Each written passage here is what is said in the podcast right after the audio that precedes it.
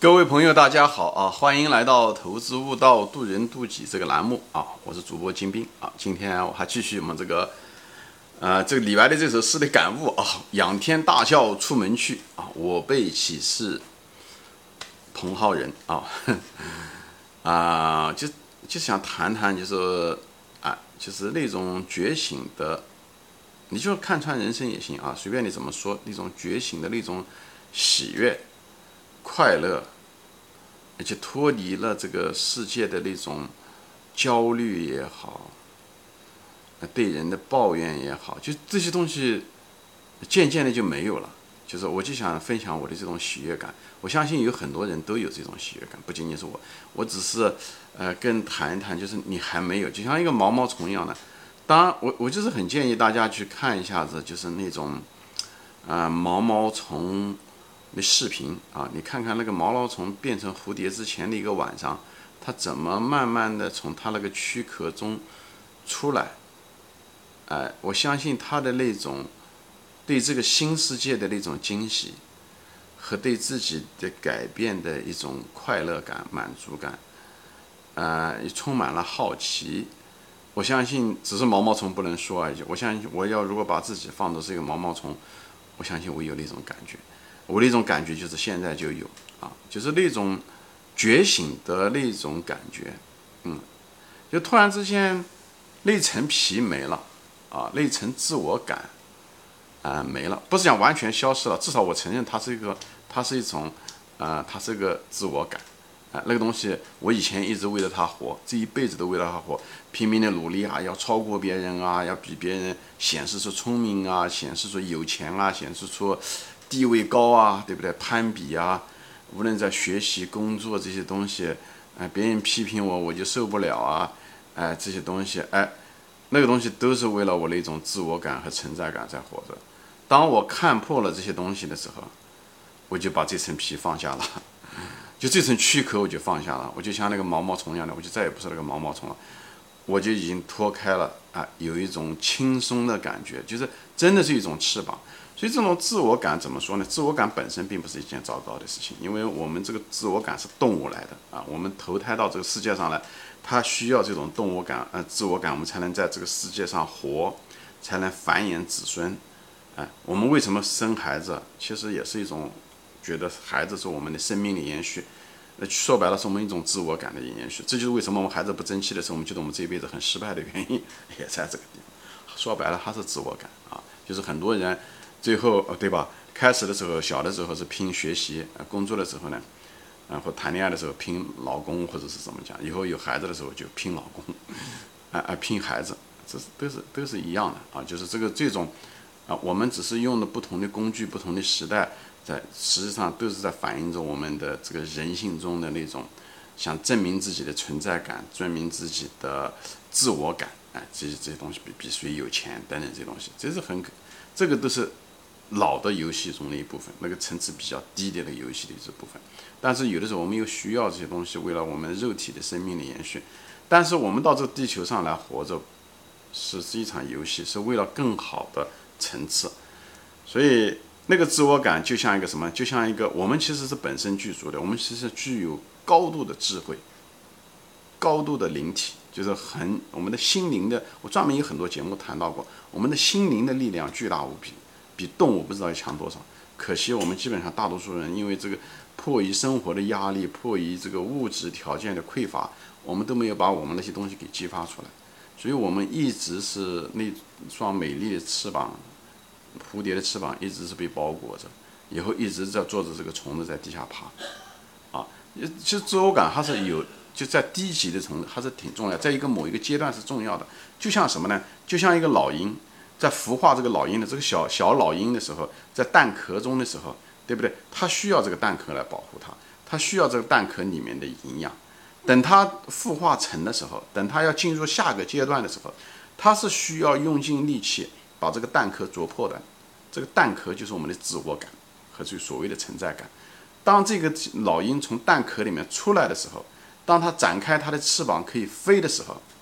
它不会再留恋它那个蛋壳了。那个蛋壳只是一个臭烘烘的蛋壳，它永远的离开了，因为它成了个鹰，所以我就是拿这个东西来比喻，我们不要留恋我们当下的这些东西，不要留恋那个自己可怜的自我感，啊，因为这个自我感给我们带来了很多的困扰，无论是跟家庭的关系，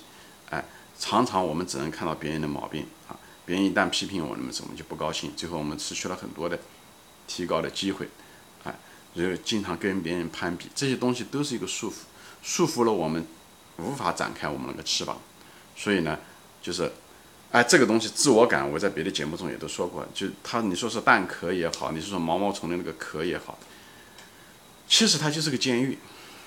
自我感啊，它其实就是一个监狱。这个监狱看上去呢，它给自我感呢，给我们还看上去呢，哎，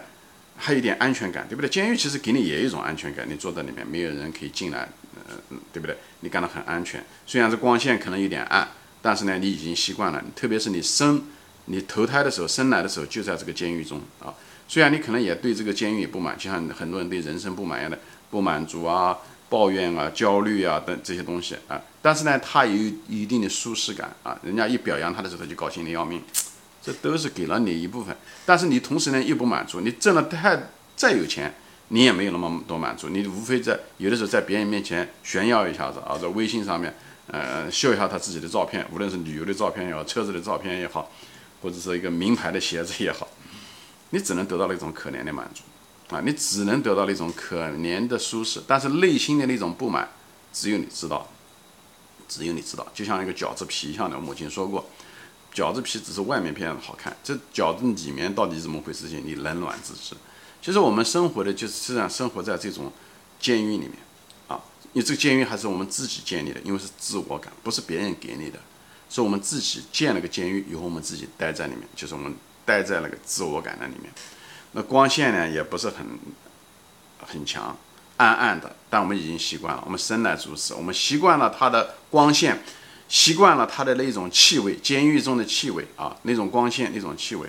而且我们又有心中又有纠结，但是又有不纠结，偶尔的时候还觉得有点自豪。就是这样，就有点像那种井底之蛙啊。他井底之蛙的意思是待在井里面，他不知道这个世界有多大啊，他不知道他不知道的东西，他也不认为世界上他有什么东西不知道，因为他这时候自大的心。井底之蛙一个大的特点就是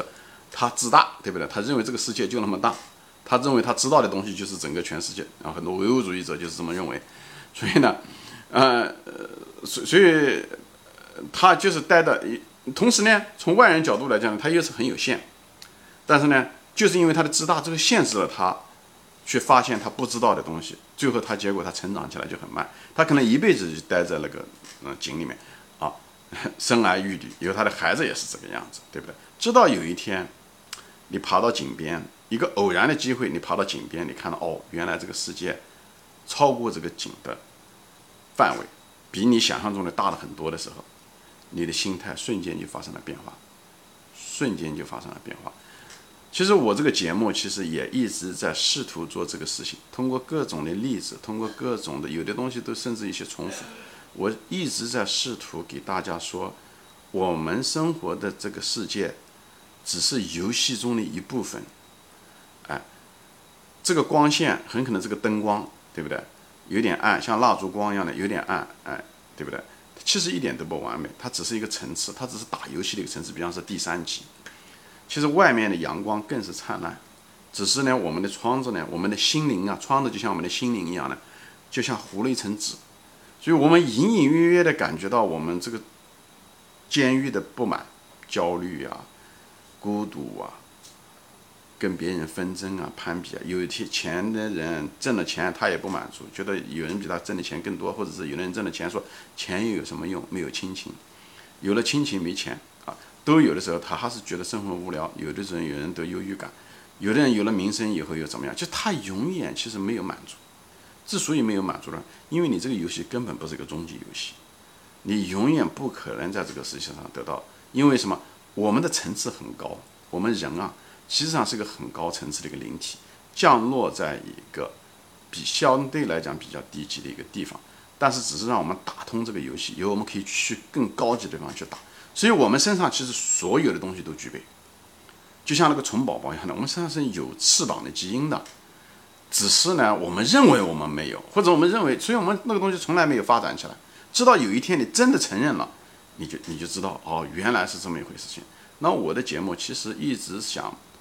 捅破那个，就我也是在这个监狱之中，我不是在监狱之外，我也是在监狱之中。但是呢，我就像那个，就像地球上面的那一位，就是发现这个地球有可能不是圆的啊，不是平的。嗯嗯，地平线传从地平线消失的时候，有另外一个很奇怪想法的人，也许是圆的呢，对不对？我就是像那样的人一样的，当然可能不止我一个人，有其实有很多人都感觉到了，就都你可以说他们是觉醒者吧，都感觉到这个世界其实一点都不完美，有更好的东西在，所以呢，那更好的东西是在外面，所以我试图呢，就是这个窗户啊，其实我们每个人都有，但是呢，这个窗户呢，遗憾是它不是一个透明的玻璃，它是一个窗户纸，所以它这个透光性不行，就隐约你隐约约你觉得外面可能有不同的光。但是呢，房间里面这个监狱里面的光线有的时候太强，你感觉不到外面有光。那么我的想试图做什么呢？我就想试图用我的手指呢，从房间里面的这个监狱里面呢，捅一捅，能够捅出那个光线出来，哪怕有一缕阳光照进来，我们才才知道，哦，原来外面的世界还是很大，这个世界大的超过我们的想象。我这是我想说的。我们真的，你无论是讲科学手段也好，还是什么的呀，我们人类认知远远不够。科学发明的、发现的越多，我们才发现这个疆界远远超过我们的想象，包括这个量子的缠绕等等这些东西，很多东西啊，大家有兴趣好好的去看看这些东西。我们越来越进入了一种所谓的一种边界点，我们发现这个世界远远超过我们的想象。我们认为的，像牛顿。当时发现的那个世界，根本量子世界本身就让我们非常非常吃惊，那种数学的美丽。所以我当时我就是想戳破那个窗户纸。其实我不是第一个戳破那个窗户纸的人，我想说的，在历史上有人戳破过。其实这个世界上啊，呃，这个监狱其实这地球并你可以说是个监狱，但地球每个监狱不一样。这地球上有很多国家，他们是信神的。他们只是信不同的神而已，你讲是佛教也好，基督教也好，所以他们多多少少他们知道这个窗户外面可能有东西，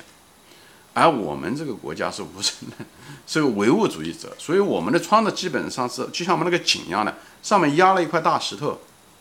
我们不认为外面有任何东西，我们连天都看不到，我们也不觉得有这么可能，我们觉得这个苍穹之下这块大石头巨石之下就是我们这个整个世界，我们是唯物主义者。所以我们不相信任何一个东西。我们一直生下来，那个生在这个井里面的这个青蛙，我们被这个也是活在这个井里面的老青蛙告诉我们，这个世界就这么大。其实一直在这说着。那么机缘巧合吧，啊，我有这个机会呢，正好呢漏了一个缝，这个井，我在年轻的时候就跑出了这个井，跑出了个井呢，跑到别的井里面去。那个那面井呢，他们也是有局限性。但是呢，他们呢这些井里面呢，告诉我呢，这个世界外面可能有东西。以后他们相信他们描述的或者墙上画的那个东西，耶稣也好，或者是有人说是佛陀也好，那个东西也是他们认为的，也都是几千年一传下来的，很可能传的面目全非。但不重要，他们有一个遥远的传说，而我们呢没有，或者是我们有一些。啊但是呢，最后被别人说不存在啊，无神论，别迷信，这是愚昧、精神麻痹。最后的结果呢，我们就断了这个念头，所以我们一直生活在一个巨石之下的井里。好吧，我就在这地方分享。当然，这是我完全是我个人的一些观点。但是，通过在另外一个井里面生活吧，或者说串了几个井啊，以后呢，通过看书，以后来悟，以后这些东西让我感到。这个窗子外面有世界，有另外一个世界的是一个大概率事件。我在很多我的节目中都说过，我谈到了数学，谈到了物理，对吧？这个世界是那么样子的规整，对吧？从细胞开始，从 DNA 核酸分子，那么样子，每一个生物都是用的是同样的，对不对？东西，分子、原子、夸克、电子。这些东西对我来讲更像是一个被设计出来的，所以我隐隐约约觉得这外面是有世界的，只是因为我们的自大，我们认为不应该有，或者我们看不见的东西，我们那双肉眼看不见的东西，它就不存在。所以最后的结果是，你说这是是是不是一个自大？当然，如果你跟一个人说，那个人说他肉眼上看不到的东西都不存在的时候，我讲的肉眼只是一个比喻。比方说，我们用科学的方法来探测物质，科学的方法我们现在只是非常有限的科学的方法。等我们科学的方法稍微往前进一点的时候，我们发现了很多东西，哎，我们无法理解。量子缠绕就是个非常典型的一个例子。我相信有一天人们。发现量子缠绕的那一天，很可能也是在证明着一个超自然的一个东西出现的时候。就像我们马上最近这二十年正在面对着承认 UFO 的存在是一样的。啊就像我们人类其实一直在接受着这种挑战。前面说了，我们人类接受着，哎，以前认为地球是中心，现在知道地球不是宇宙的中心啊，太阳系是这个太阳系的中心，地球不是。以后我们最后我们人类才发现。哦，地球原来是圆的。其实这个东西对对当事人那代人来讲是个巨大巨大的冲击和恐惧和不确定性。即使那批人有的人老了死了都不肯承认这些东西，这是一样的。我相信我们这一辈人，我们这些人还是这样子。虽然电子缠绕也好，各个方面很多的迹象，就像那个人看到消失在边际海的尽头的那个船消失的一样的，对不对？其实这些东西都是给了我们一些线索，告诉我们有些东西是存在的。这个世界远远比我们想象的要大得多。所以我用这个节目试图的用我的手指来戳破那个窗户纸，看看有没有那个阳光，试图让那个阳光进来，哎，让那个阳光进来，这个世界可能比我们想象中的大了很多。我也试图呢，告就是让这个空气也进来，就是这个打是开这个洞。让这个外面的新鲜的空气可以进来，这个监狱里面的污浊的空气呢，可以呢。有些人，你如果想吸吸点新鲜空气呢，你可以吸鲜，能闻到那种新鲜的空气，而不要整天的纠缠于你的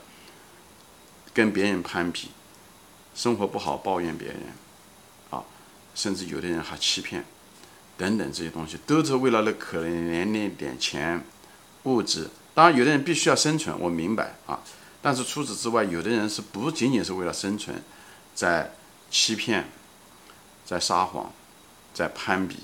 把生命的时间都用在这些地方了。其实我们本来到这个监狱来的目的是为了打开这个监狱，是把这个至少把这个墙吧监狱的墙往外拓展，把这个井可以把它做大点，把这个边界可以最拓宽一些。至少我们可以做到这一点，不是说你一定要越狱而出吧，就打破那个窗户纸跑出去，像那个蝴蝶一样的，这个东西确实有难度，对不对？就像那个老鹰啄开了个蛋壳一样的，但是有人干过，我有这种感觉，我愿意分享。至于你相信不相信，是你的事情。但是这个世界上太多的东西告诉我，大概率的事情告诉我，这个世界。生命本身就是个奇迹，我们地球诞生本身就是个奇迹。这两个奇迹不是一个偶然。到现在为止，我们只发现地球有生命，而我们诞生本本身就是个奇迹。当你父母亲那天晚上高兴的时候，你能够成为了几亿中能站得出来的人，他本身就是个奇迹。所以奇迹就是恩典，好吧？我们的生命本身就是恩典。